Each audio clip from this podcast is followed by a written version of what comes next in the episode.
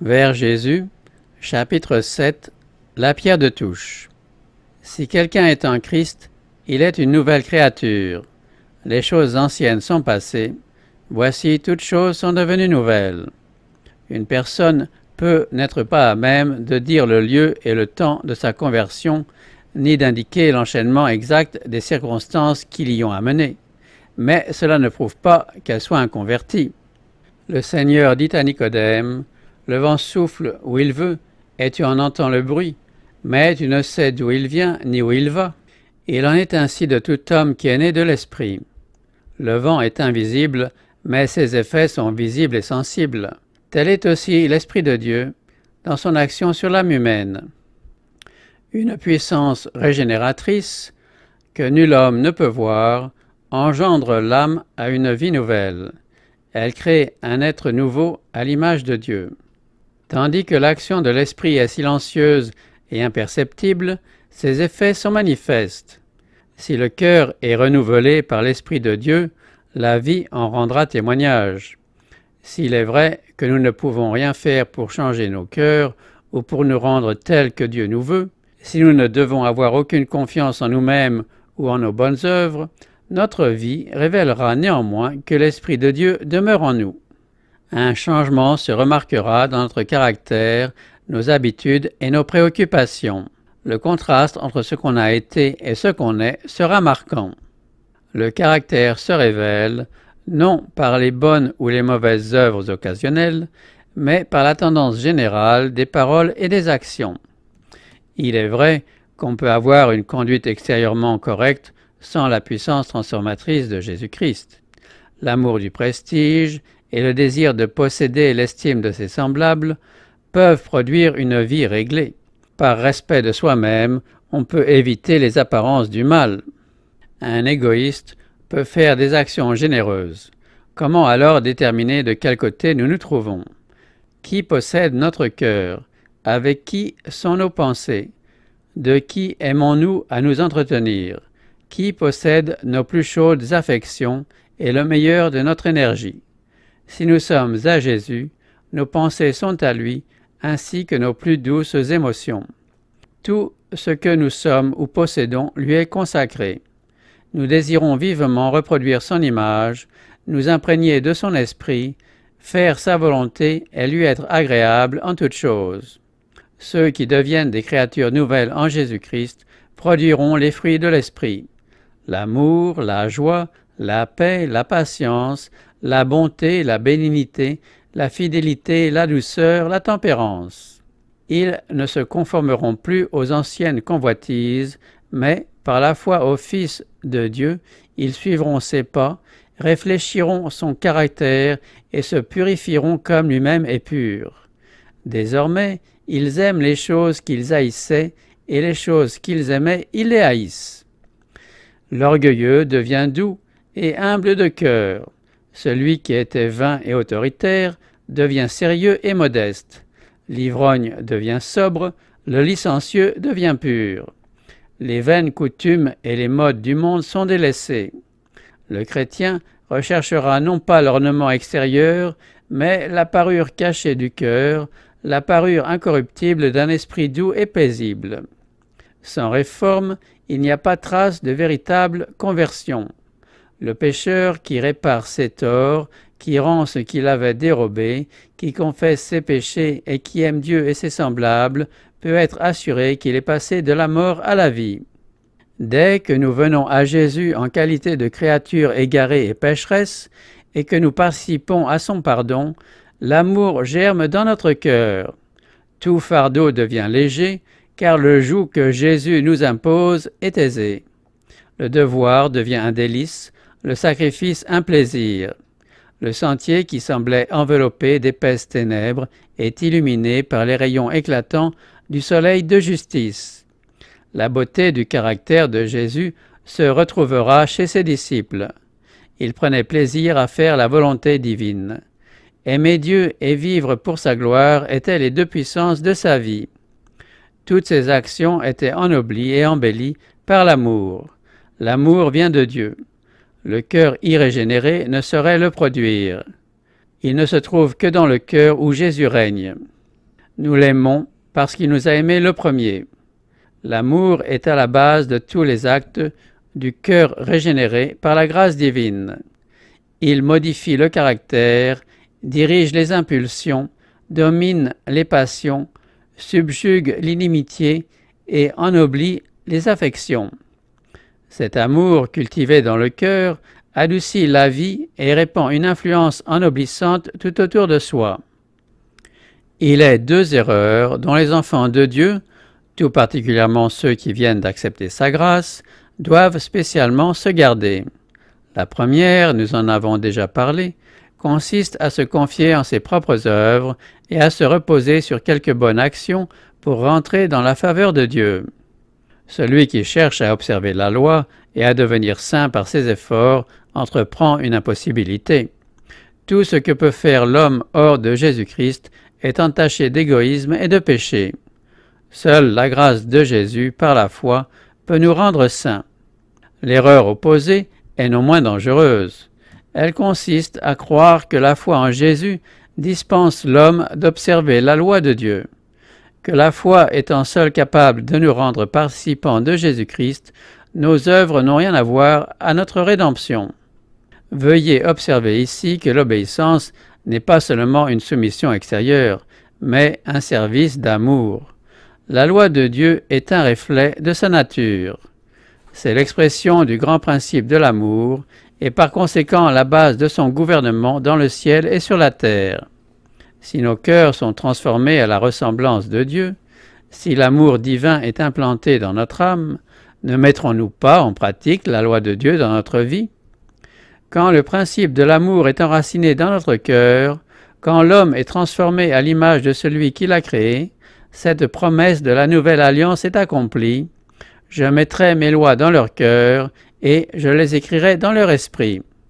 Et si la loi est écrite dans le cœur, ne façonnera-t-elle pas la vie? Une obéissance, une soumission qui a l'amour pour mobile, voilà la véritable preuve de notre conversion. Aussi est-il écrit, L'amour de Dieu consiste à garder ses commandements. Celui qui dit Je l'ai connu et qui ne garde pas ses commandements est un menteur, et la vérité n'est point en lui. Loin de dispenser l'homme de l'obéissance, la foi et la foi seule le rend participant de la grâce de Jésus-Christ qui le met à même d'être obéissant. Nous ne gagnons pas le salut par notre obéissance, puisque le salut est un don gratuit de Dieu qui s'obtient par la foi. Par contre, l'obéissance est le fruit de la foi. Vous le savez, Jésus apparut pour ôter les péchés, il n'y a point en lui de péché. Quiconque demeure en lui ne pêche point, Quiconque pêche ne l'a pas vu et ne l'a pas connu. Là est la pierre de touche. Si nous demeurons en Jésus, si l'amour de Dieu demeure en nous, nos sentiments, nos pensées, nos desseins, nos actes seront conformes à la volonté de Dieu telle qu'elle est exprimée dans les préceptes de sa sainte loi. Petits enfants, que personne ne vous séduise. Celui qui pratique la justice est juste. La justice est définie par la sainte loi de Dieu énoncée dans les dix préceptes donnés sur le mont Sinaï. La prétendue foi en Jésus-Christ qui délie les hommes de l'obligation d'obéir à Dieu n'est pas de la foi mais de la présomption. C'est par la grâce que vous êtes sauvés par le moyen de la foi. Mais la foi, si elle n'a pas les œuvres, elle est morte en elle-même. Avant son incarnation, Jésus disait de lui-même je veux faire ta volonté, mon Dieu, et ta loi est au fond de mon cœur. Et au moment de remonter au ciel, il faisait cette déclaration J'ai gardé les commandements de mon Père, et que je demeure dans son amour. Si nous gardons ces commandements, par là nous savons que nous l'avons connu, dit l'Écriture. Celui qui dit qu'il demeure en lui doit marcher aussi comme il a marché lui-même. Christ aussi a souffert pour vous, vous laissant un exemple afin que vous suiviez ses traces. Les conditions de la vie éternelle sont aujourd'hui ce qu'elles ont toujours été, ce qu'elles étaient au paradis avant la chute de nos premiers parents, une obéissance parfaite à la loi de Dieu, une justice parfaite. Si la vie éternelle était accordée à d'autres conditions, le bonheur de l'univers tout entier serait compromis. Le péché et tout son cortège de maux et de souffrances seraient immortalisés. Avant la chute, il était possible à Adam d'acquérir un caractère juste par l'obéissance à la loi de Dieu. Mais il échoua, et à cause de son péché, notre nature est déchue et nous sommes incapables de nous rendre justes par nous-mêmes.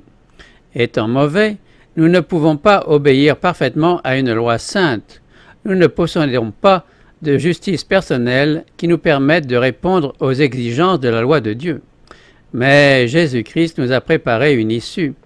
Il a vécu sur la terre au milieu des mêmes épreuves et des mêmes tentations que nous. Il a vécu sans péché. Il est mort pour nous. Et maintenant il s'offre à prendre sur lui nos péchés et à nous donner sa justice. Si vous vous donnez à lui et si vous l'acceptez comme votre sauveur, quelque coupable que votre vie ait pu être, vous êtes à cause de lui considéré comme étant juste. Le caractère de Jésus-Christ est substitué à votre caractère et vous avez accès auprès de Dieu comme si vous n'aviez jamais péché. Il y a plus. Jésus change votre cœur. Il y habite par la foi. Ces rapports avec Jésus par la foi et cette reddition constante de votre volonté à la sienne, il faut les maintenir. Tant que vous le ferez, il produira en vous le vouloir et le faire selon son bon plaisir. Vous pourrez donc dire, si je vis, ce n'est plus moi qui vis, c'est Christ qui vit en moi. Si je vis maintenant dans la chair, je vis dans la foi au Fils de Dieu, qui m'a aimé et qui s'est livré lui-même pour moi. C'est ainsi que Jésus pouvait dire à ses disciples, ce n'est pas vous qui parlerez, c'est l'Esprit de votre Père qui parlera en vous. Alors l'Esprit de Jésus-Christ, agissant en vous, vous permettra de manifester les mêmes dispositions que lui et vous accomplirez les mêmes œuvres, des œuvres de justice et d'obéissance. Nous n'avons donc en nous absolument rien dont nous puissions tirer vanité. Nous n'avons aucun sujet de nous glorifier. C'est sur la justice de Jésus qui nous est imputée et sur celle que son Esprit produit en nous et par nous que reposent toutes nos espérances. Quand on parle de la foi, il y a une distinction qu'il ne faut pas perdre de vue. Il est un genre de croyance essentiellement distinct de la foi. L'existence de Dieu, sa puissance et la véracité de sa parole sont des faits que Satan lui-même et ses anges dans leur fort intérieur ne peuvent nier. La Bible nous dit, les démons le croient aussi, et ils tremblent. Mais ce n'est pas là de la foi. La foi, celle qui est agissante par la charité et qui purifie l'âme, n'est pas une simple adhésion à la parole de Dieu. C'est la reddition complète entre les mains du Sauveur de notre cœur et de toutes ses affections. C'est par le moyen de cette foi-là que l'âme est transformée à l'image de Dieu. Et ainsi, le cœur qui, dans sa condition irrégénérée, ne se soumet pas à la loi de Dieu, il ne le peut même pas, trouve désormais son plaisir dans la pratique de ses saints préceptes et s'écrit avec le psalmiste Combien j'aime ta loi, elle est tout le jour l'objet de ma méditation. Et la justice de la loi est accomplie en nous, qui marchons non selon la chair, mais selon l'esprit. Il est des personnes qui ont appris à connaître l'amour et le pardon de Jésus-Christ et qui désirent sincèrement être des enfants de Dieu. Toutefois, elles voient les imperfections de leur caractère et les insuffisances de leur vie, et elles en viennent à douter de la réalité de leur régénération par le Saint-Esprit. Je leur dirai, ne vous laissez pas abattre. Nous devrons souvent nous prosterner aux pieds de Jésus pour y venir pleurer sur nos manquements et nos erreurs, mais ce n'est pas une raison pour nous laisser aller au découragement. Même si nous sommes vaincus par l'ennemi, nous ne sommes pas repoussés, délaissé ni rejeté par Dieu. Non. Jésus-Christ est à la droite de Dieu et il intercède en notre faveur. Le disciple bien-aimé disait Je vous écris ces choses afin que vous ne péchiez point. Et si quelqu'un a péché, nous avons un avocat auprès du Père, Jésus-Christ le juste. N'oubliez pas ces paroles du Sauveur. Le Père lui-même vous aime. Il désire vous ramener à lui et voir reproduite en vous sa pureté et sa sainteté. Si seulement vous consentez à vous remettre entre ses mains, celui qui a commencé en vous la bonne œuvre la perfectionnera jusqu'au jour de Jésus-Christ. Priez avec plus d'ardeur, que votre confiance soit plus implicite. À mesure que nous avons lieu de nous défier de nos propres forces, apprenons à nous confier en celles de notre Rédempteur, et nous glorifierons celui qui est notre vie et notre joie. Plus vous vous approcherez de Jésus, plus vous vous rendrez compte de vos lacunes, car votre vision spirituelle sera plus claire et vos imperfections offriront un contraste de plus en plus frappant avec la perfection de sa nature. C'est la preuve que les charmes de Satan ont perdu leur puissance et que l'influence vivifiante de l'Esprit de Dieu vous tire de votre léthargie. Un amour profond pour Jésus ne peut pas prendre naissance dans un cœur qui n'a pas un vif sentiment de son péché. Si nous ne voyons pas notre difformité morale, nous avons la preuve indubitable que nous n'avons pas encore discerné la beauté et l'excellence de Jésus-Christ, dont le caractère fait l'admiration de l'âme transformée par la grâce. Moins nous trouverons de choses estimables en nous, plus nous comprendrons la pureté infinie et l'amour de notre Sauveur. La vue de notre nature pécheresse et de notre impuissance nous jette dans les bras de celui qui peut nous pardonner. Et Jésus révèle sa force à l'âme qui le recherche dans le sentiment de sa faiblesse. Plus la conviction de notre misère nous pousse près de lui et de la parole de Dieu, plus haute est la vision que nous avons de son caractère et plus parfaitement nous réfléchissons son image. D'autres émissions aussi intéressantes sont aussi disponibles sur notre site radioadventistebethany.com et aussi sur toutes les plateformes de podcast.